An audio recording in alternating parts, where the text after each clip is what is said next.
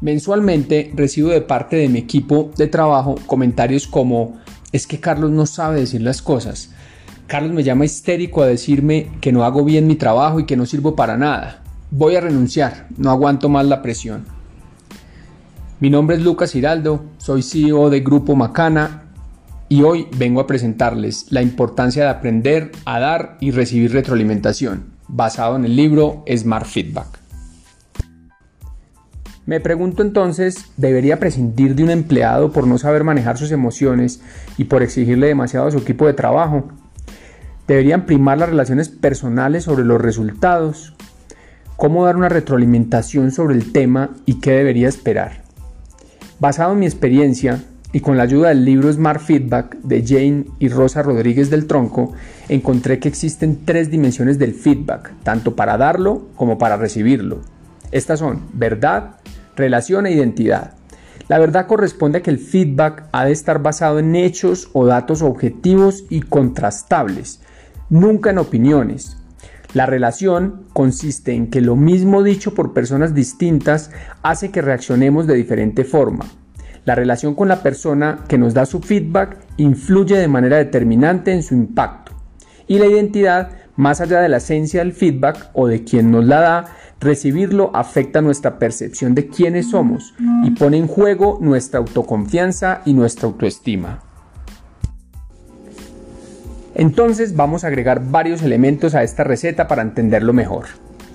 El hecho de que una persona nos regale su percepción de lo que hacemos, aunque no sea tan positiva, también debemos reconocerlo como su preocupación por nuestro desarrollo.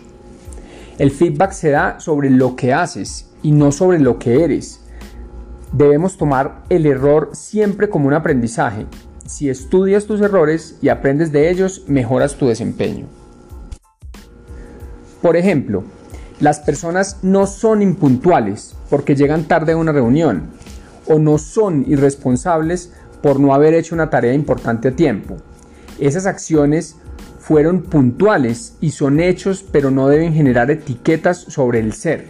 Debemos diferenciar lo que eres de lo que haces. Ahora vamos a la práctica. Existen seis estadios cuando se recibe feedback. Ira, negación, culpar a los otros, racionalización, aceptación y compromiso. Cuanto antes estemos en la aceptación y el compromiso, más preparados estaremos para recibir un feedback. Aquí viene un dato que me impactó mucho. El 85% del éxito profesional se debe a nuestra inteligencia emocional y tan solo el 15% a los conocimientos y competencias técnicas. Profundizando en este interesante libro que ya se puede convertir en uno de mis favoritos, encontré que existe un modelo reconocido para dar feedback de Silverman, denominado SetGo. Es interesante para tener una conversación y está descrita en seis pasos. El primero es el comportamiento, describir lo que has visto que haya sucedido no lo que te contaron, incluir detalles de lo visto, agregar información de hechos, centrarse en el hacer, dejando juicios y opiniones. El segundo paso es preguntar qué piensa, cuál es su opinión al respecto de lo sucedido. El tercer paso es el sentimiento. Es importante mostrar al otro cómo nos sentimos con lo ocurrido, sin juzgar, solo hablando de las emociones. Ten presente que el interlocutor puede reaccionar con miedo, tristeza, sorpresa, alegría e incluso ira. Algunos de estos sentimientos a su vez generan ansiedad, preocupación, inquietud, fobia, pánico. Lo importante es ayudar a encontrar la aceptación. El cuarto paso del feedback es el impacto.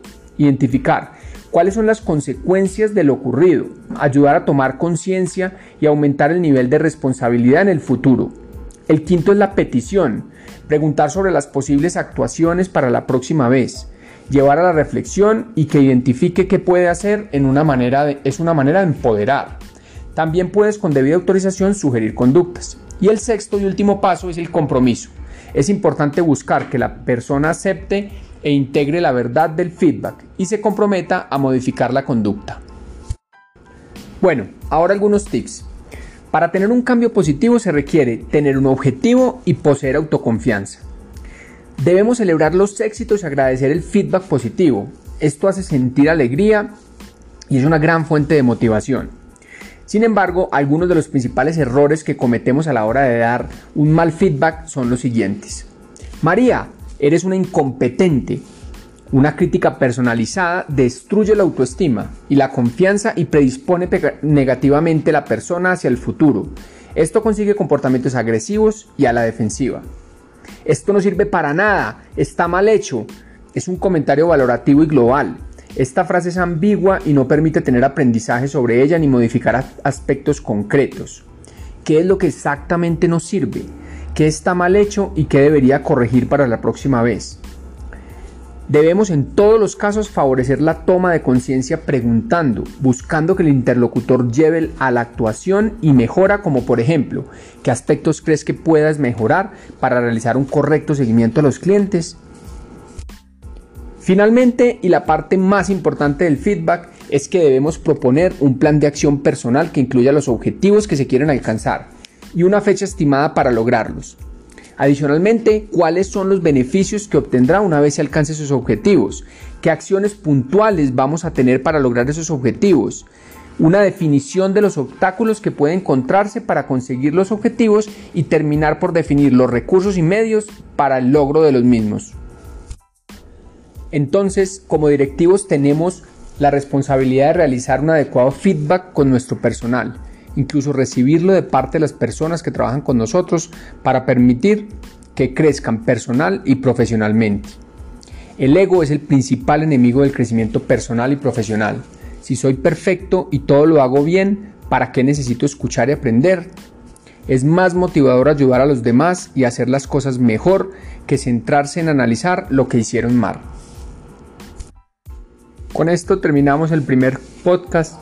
El objetivo es poderles contar acerca de libros de gerencia y aspectos que nos ayudan en la vida empresarial. Un buen día.